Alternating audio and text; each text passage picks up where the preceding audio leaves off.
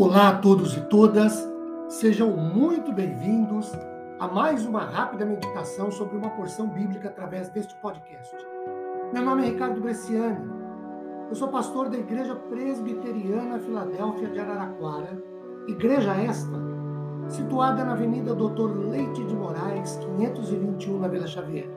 É um prazer levar a todos vocês mais uma porção da Palavra de Deus. Hoje, a partir do texto de 2 Samuel 22, do versículo 26 ao 33. Meus queridos, a exemplo dos dois últimos podcasts gravados, este trecho de 2 Samuel 22 cita o Salmo 18, verso de 1 a 5, com exceção aqui do versículo 34, que cita Abacuque 3, 19 o que temos aqui? Pelo menos duas coisas a serem destacadas.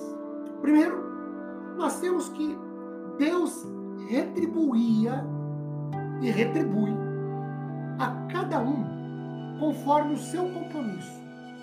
Vejam, por exemplo, os versículos 26 e 27. O 26 diz assim: Para com o benigno, benigno te mostras, com o íntegro, também íntegro, com o puro, puro te mostras, com o perverso inflexível. A forma, a maneira, o jeitão que nós levamos a nossa vida não é apenas um indicativo sobre quem somos, mas é também um indicativo sobre como Deus nos trata, o que recebemos dele e como ele se posiciona sobre as pessoas. Deus retribuía e retribui a cada um conforme o seu compromisso. Essa é a primeira coisa que temos. A segunda, na relação de Davi com Deus, quem é Deus para Davi e as consequências disso. Primeiramente, à luz do versículo de número 27,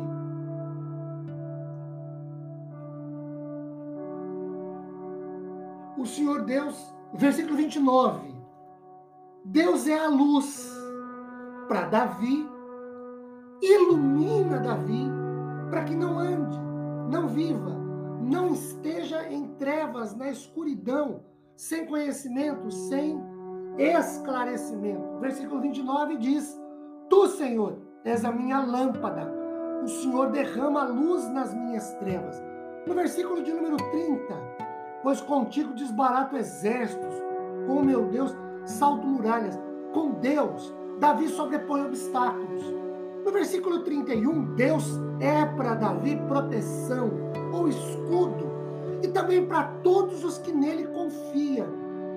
Deus e procura o socorro, segurança, amparo no Senhor.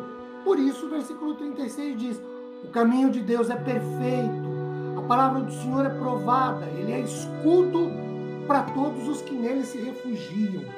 De acordo com o versículo 32, Deus é o Senhor, Ele é Deus, é lugar seguro. Quem é Deus, senão o Senhor? Quem é rochedo, senão o nosso Deus? No versículo de número 33, Deus é proteção e desfaz os nós, os obstáculos da vida de Davi em sua caminhada. Quando lemos Deus é a minha fortaleza e a minha força, e Ele perfeitamente desembaraça o meu caminho. No versículo de número 35, Deus é aquele que fez de Davi um pastor, um pastor de ovelhas, primeiramente um guerreiro, um soldado. Ele adestrou as minhas mãos para a guerra, de sorte que os meus braços vergam um arco de bronze. E no versículo 36, Deus livrou Davi em sua jornada. Também me deste o escudo do teu salvamento. A tua clemência me engrandeceu. Queridos,